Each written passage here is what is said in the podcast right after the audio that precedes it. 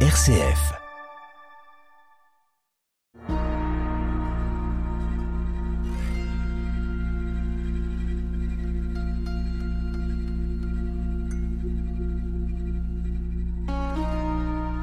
Bonjour et bienvenue dans cette émission dédiée au Père de l'Église. La semaine dernière, celle d'avant aussi, nous avons commencé à découvrir la figure de Denis l'Aréopagite. Nous allons poursuivre et terminer aujourd'hui après avoir vu les hiérarchies, les noms divins. Nous découvrons aujourd'hui un livre, ou plutôt un opuscule fondamental de Denis l'Aréopagite, la théologie mystique. À l'écoute des pères, l'émission d'RCF sur les pères de l'Église avec Jean Charmois, orthodoxe. Interroge ton père et il t'instruira, tes anciens et ils te répondront. Livre du Deutéronome, chapitre 32, verset 7. Bonjour Jean. Bonjour Amaury. Alors cette, euh, ce livre, la théologie euh, mystique, c'est une référence, on peut le dire, pour euh, la théologie chrétienne en Occident comme en Orient? Oui, et même au-delà de la théologie chrétienne. C'est bon, utilisé aussi même dans des spiritualités orientales. C'est vraiment un livre. alors, il est tout petit parce que Denis dit que plus les livres sont petits, plus ils sont, ils sont puissants. alors, ça commence par une prière euh, qui donne la tonalité et le sens très fort du livre d'emblée. Je lis. Trinité suressentielle qui est au-delà du divin, au-delà du bien, toi qui gardes les chrétiens dans la connaissance des choses divines, conduis-nous par-delà l'inconnaissance, vers les très hautes et très lumineuses cimes des écritures mystérieuses.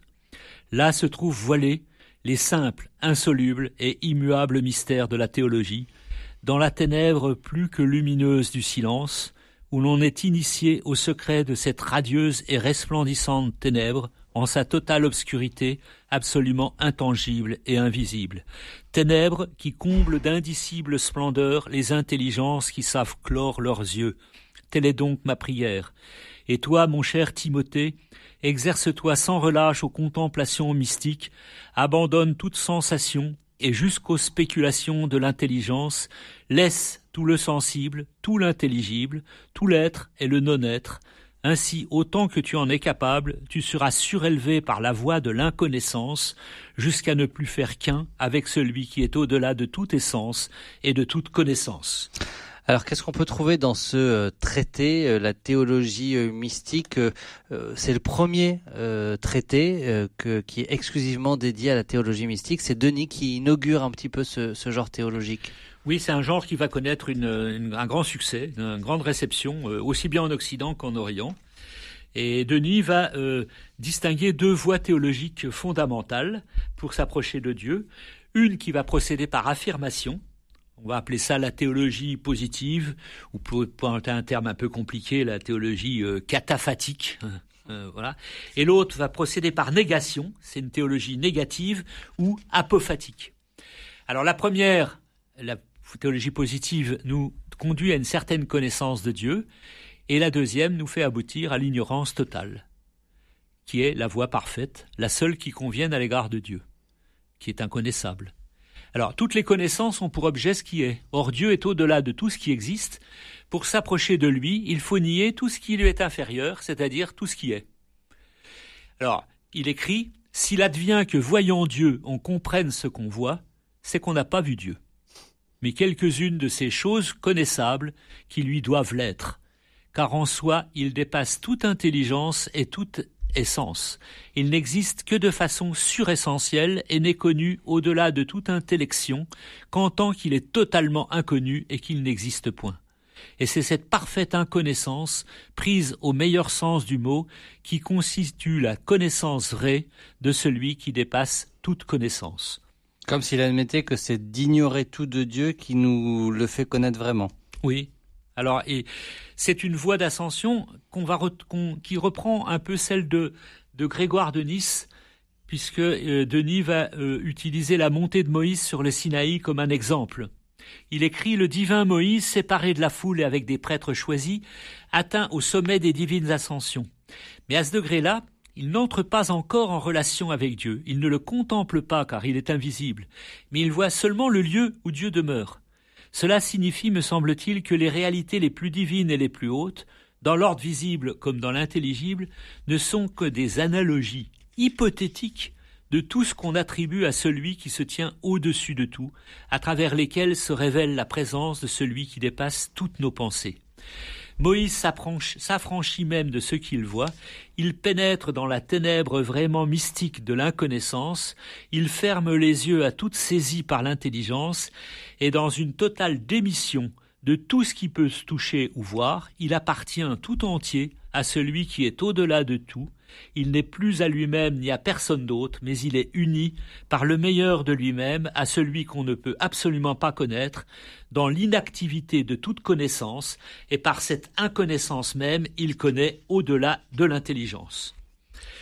Donc euh, voilà euh, une façon de, mystique d'exprimer mmh. la, grandeur euh, suréminente de Dieu.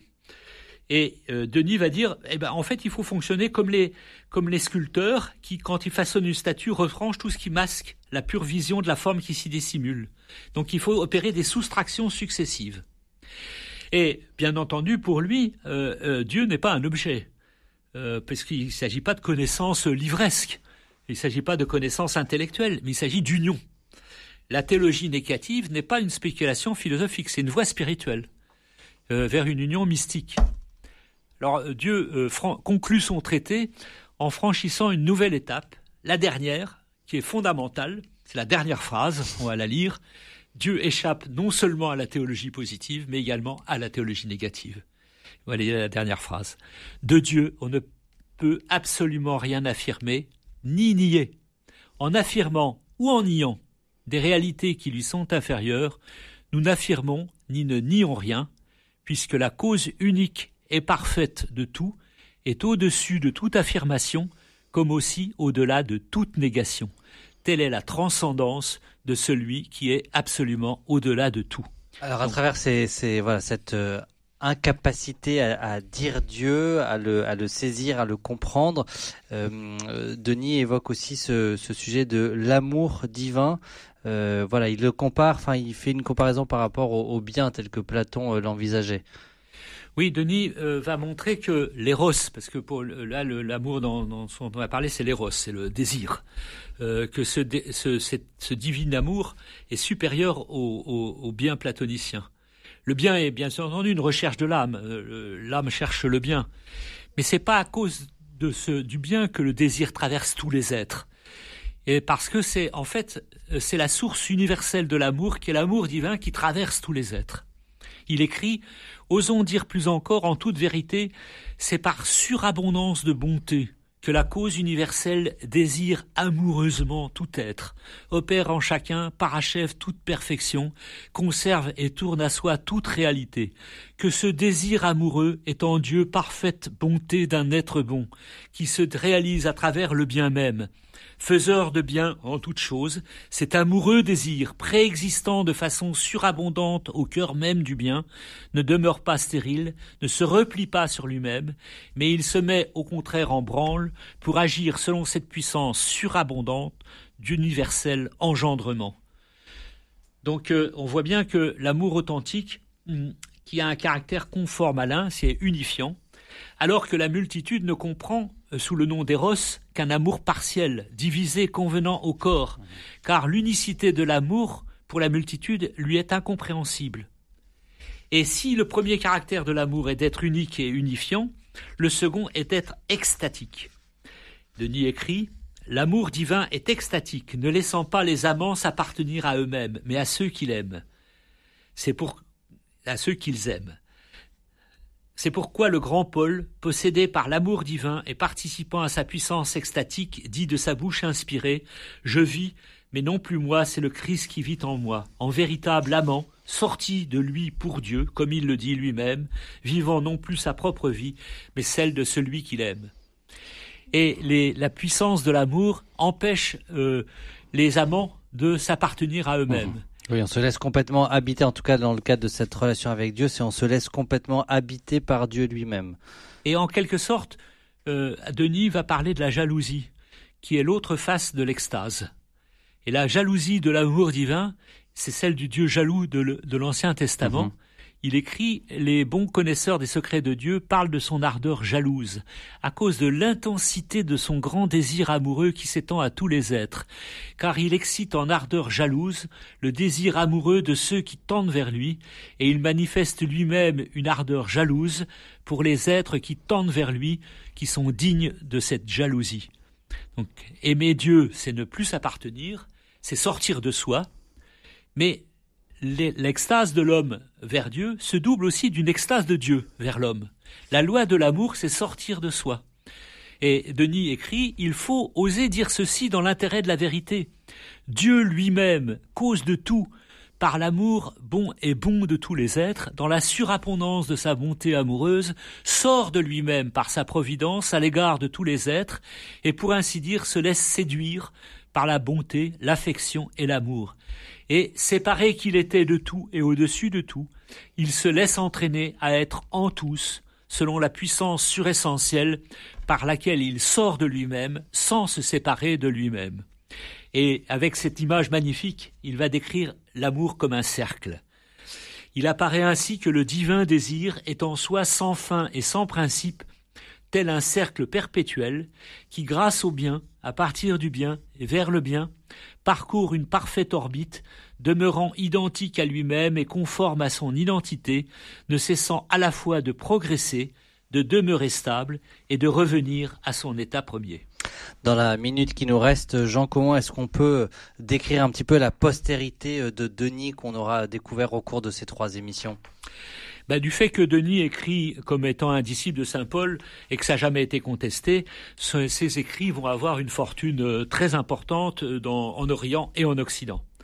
Euh, en Orient, c'est plutôt euh, Maxime le Confesseur au 7e siècle, un père de l'Église qu'on évoquera dans une émission, qui va faire la synthèse entre la théologie mystique de Denis, la théologie ascétique des pères du désert et la christologie des conciles œcuméniques. Et tout l'Orient va recevoir Denis. Jean Damascène, Simon le Nouveau Théologien, Grégoire Palamas, et même les théologiens syriens et égyptiens qui sont séparés de la Grande Église. Mmh. Hein. Et, mais en Orient, la place de Denis ne sera pas primordiale, mais toujours incluse dans un concert général des autres pères. En Occident, au contraire, son empreinte va être fortement marquée. Euh, Scott Érigène, Jean Scott Érigène va beaucoup devoir à Denis à Maxime le Confesseur. Au XIIe siècle, on va avoir tous les, cisterciens bien qu'on connaît bien, Richard de Saint-Victor, euh, Saint Bernard un peu, mais aussi euh, Guillaume de Saint-Thierry, Isaac de l'Étoile, puis ensuite Albert le Grand. Albert le Grand, euh, par exemple, le, le, mot de Dionysius, Denis, revient à peu près 1200 fois dans ses écrits. Et Thomas d'Aquin, enfin, qui, qui, suit Albert le Grand, qui va faire un commentaire des noms divins, euh, euh, qui va rendre Denis intelligible au monde occidental. Et enfin, il y a les, les, mystiques rénants, particulièrement Maître Eckhart, mhm. et puis ensuite euh, tous les rénants, euh, Tolaire, Ruysbrock l'Amirable, ensuite Nicolas de Cuse, Marcille Fissin, Pic de la Mirandole. Et Denis, on peut dire que c'est le sommet d'une assimilation de la, la philosophie grecque et surtout Platon, par la théologie chrétienne. Mmh. Aucun père n'a poussé aussi loin le mariage d'Athènes et de Jérusalem. Aucun n'a eu une autorité aussi grande grâce à sa pseudo-apostolité sur les générations théologiques suivantes.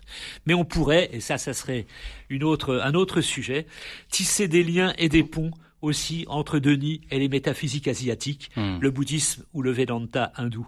Et donc ça peut être intéressant dans ce sens-là de, de, le lire pour voir aussi comment essayer de dialoguer avec euh, nos frères d'autres euh, religions, d'autres traditions spirituelles. À bientôt.